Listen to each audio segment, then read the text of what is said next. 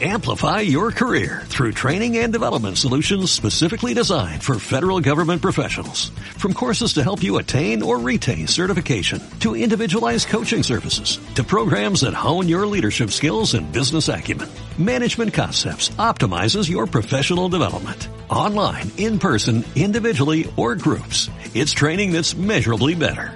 Learn more at managementconcepts.com. That's managementconcepts.com.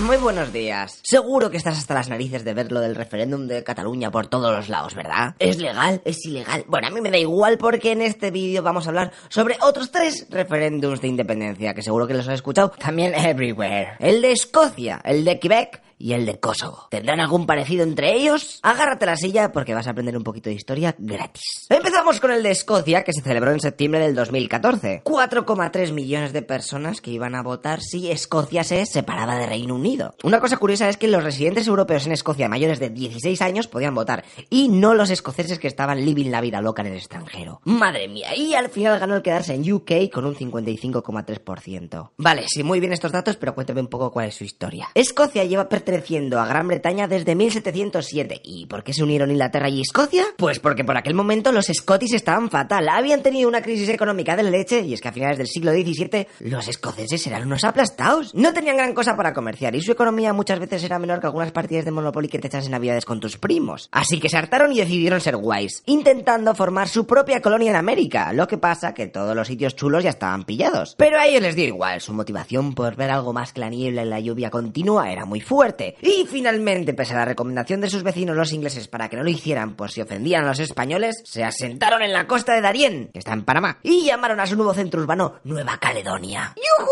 al calorcito! 1200 escoceses empezaron a negociar con los indígenas de allí y a saber lo que era el verano. Pero tuvieron mala suerte, ya que las enfermedades tropicales a las que no estaban acostumbrados se estaban llevando por delante a 10 aldeanos por día. Y encima los ingleses tenían prohibido comerciar con ellos para no tensar la cuerda con Carlos II, el español el fucker. Así que ante semejante percal, en julio de 1699, tan solo 8 meses después de haber llegado, van y se piran. Madre mía, si no tuvo que darles tiempo ni a construir su fábrica de papeles a ni nada.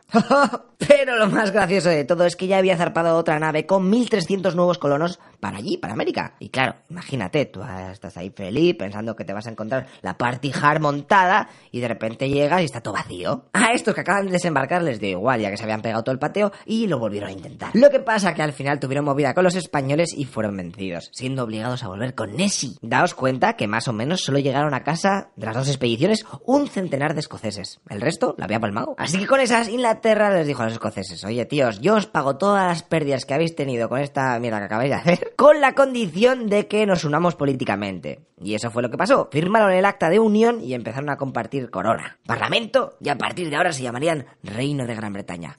Chan, chan. Pero fíjate tú por dónde que muchas veces no se cuenta que la mayoría de los escoceses no querían formar parte de esta unión. Lo que pasa que los mismos políticos que tenían que votar este acta habían sido los mecenas, que eran los que habían puesto las pelas para hacer la super Caledonia esta nueva de... Bueno, la mierda esa. Y claro, después del fail que te venga a Inglaterra y que te dice que te lo paga, pues tú vas y te vendes. Hombre, hombre. Así que cuando se aprobó la unión, no veas el jaleo que se formó en las calles. Tuvieron que imponer la ley marcial para que el país no ardiese ante los disturbios. Y en tan solo seis años después, los escoceses intentaron disolver la unión, pero por tan solo cuatro votos de los políticos otra vez, no se separaron. Y como sabréis, esta es la bandera de Reino Unido, y es la suma de sus cuatro mini países. Inglaterra, Escocia, Irlanda del Norte y Gal... Bueno, Gales le dieron por saco porque poner ahí un dragón era too much. Pues bien, la de Gran Bretaña es esta, pero los escoceses dijeron, una mierda que te comas. Aquí molamos nosotros más y vamos a hacer nuestra propia versión, que es ponerla nuestra encima. Pero eh, al final nadie les hizo caso y se quedó la otra. Y como último dato curioso deciros que en 1997 hicieron un referéndum para preguntar a los escoceses si querían un parlamento propio que pudiese modificar los impuestos. La respuesta fue contundente. 63,5% dijo que sí, sí, sí, por favor, por favor. Y el parlamento británico les concedió sus deseos. Ok, perfecto, Escocia era bastante fácil, pero ¿Quebec? ¿O Quebec? Si lo ha ido mal, ¿qué pasa con ellos? No te enteras de nada, ¿verdad? ¿Crees que solamente es una ciudad y se quiere independizar? ¿Son una ciudad en Canadá o cómo va eso? A ver, voy a intentar resumírtelo porque estos también han tenido sus movidas con el tema de su independencia, pero a saco. Esta es la región de Quebec, y su capital está aquí, que también se llama igual, porque el que ponía los nombres había ido a por hielos. Ahí llegaron los colonizadores franceses en 1534, creando Nueva Francia, Pero su nuevo territorio no va a durarles mucho porque en 1763 los franceses en el Tratado de París deciden quedarse con el pequeño archipiélago de Guadalupe, que se lo habían quitado los ingleses a lo largo de la Guerra de los Siete Años, y Canadá se la regalan a England. Toma, o sea, tú me das esto otra vez porque era mío y yo te doy Canadá, si estoy aquí, esto hace un frío.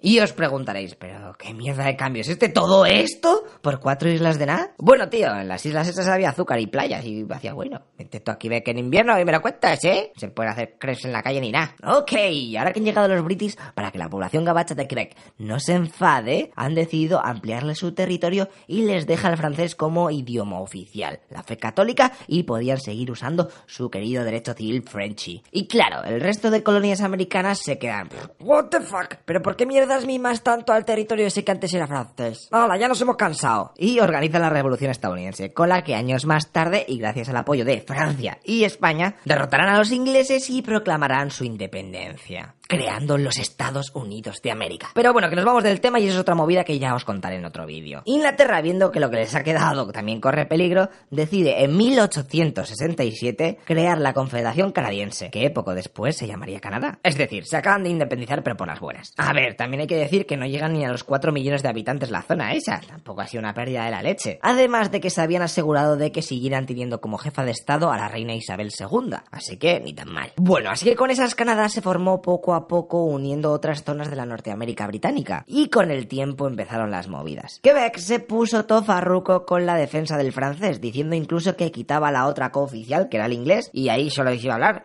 gabacho. También pidieron más cosas, pero resumiendo, decían que su provincia era especial y que debía tener ciertos privilegios en comparación de las otras. Y claro, el resto dijo, ¿qué te crees tú eso? Y los de Quebec, ¿ah, sí? Pues venga. En 1980 van y hacen un referéndum para independizarse, pero palman con un 60% de votos en contra. No se dan por vencidos y 15 años después lo vuelven a intentar. Esta vez perdiendo por una diferencia de tan solo 54.000 votos. O sea, el 50,4% para el no. Madre mía, qué emoción. Y en esas estamos que seguramente dentro de unos años vuelvan a hacer otro referéndum hasta que ganen. Muy bien, ya nos hemos enterado de todo, pero nos falta nuestra querida Kosovo. Que para entenderlo todo tenemos que viajar al pasado y comernos una guerra. O sea que venga, vamos para allá. Estamos por los Balcanes y los otomanos son los Master of the Universe en la zona. Lo que pasa que en 1913 pierden la primera guerra de allí y dejan de molestar. Así que aparecen por allí nuevos países como setas, entre los que está Albania y Serbia, que son los protagonistas de la historia. Y ya la tenemos liada, porque Kosovo, que es este pequeño cacho de tierra, ha sido reconocido como parte del reino de Serbia. Pero lo que pasa que casi todos los habitantes son albaneses, así que muchos de ellos deciden pirarse a su país que está al lado. El resto aguanta en Kosovo pasando las canutas porque los serbios habían propuesto colonizar aquello con un poco de limpieza étnica. Había demasiados albanos y podían molestar en un futuro. Así que, ale, a matar a peña. Con la victoria en la Gran Guerra, es decir, la Primera Guerra Mundial, Serbia se hace mucho más fuerte y rocosa, absorbiendo a Montenegro. Y ya de paso, en 1929, aprovechando que el imperio austrohúngaro se ha ido a la mierda y se ha hecho migajas, crea el reino de Yugoslavia, en donde se unen croatas y eslovenos. Venga ahí, cóctel de gente.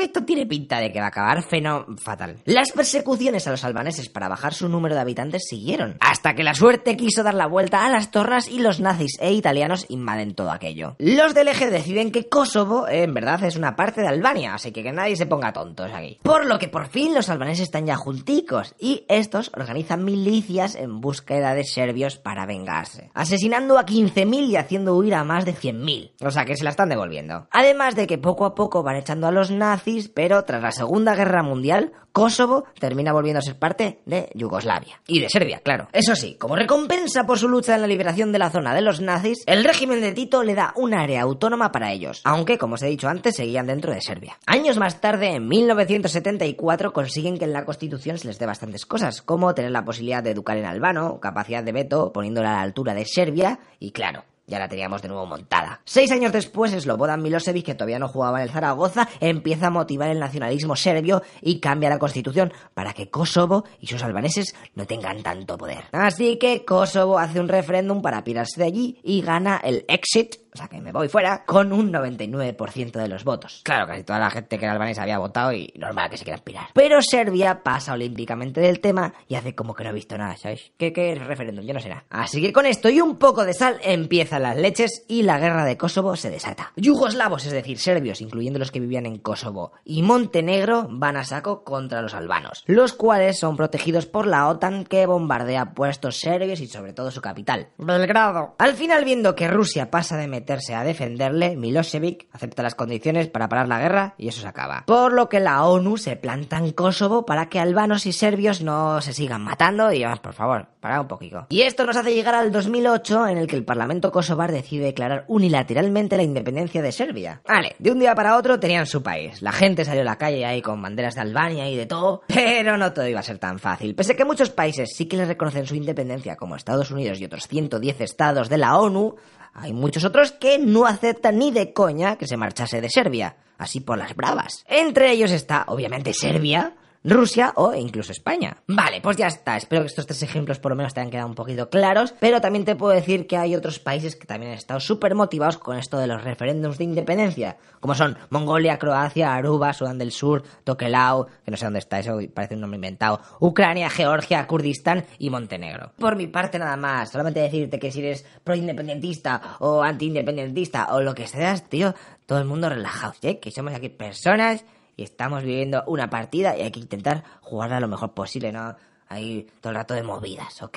Poneos en el lugar del otro y pensar por qué está apoyando o está en contra de algo. Así, más o menos tendrás una lista con argumentos de sí y no, y dirás, madre mía, pues yo me da igual todo. Espero que se independice Pochinki y me voy a vivir allí. Ok, tíos, pues si os ha gustado el vídeo, compartirlo o suscribiros a youtube.com barra lecherofed, cada semana sacamos tres vídeos de historia y curiosidades y pff, aquí aprendes la leche, no como los demás que están ahí todo el rato ahí desgastando el WASD. Ser amigos de vuestros amigos y disfrutar de la vida un poco. ¡Hasta luego, loco pixas!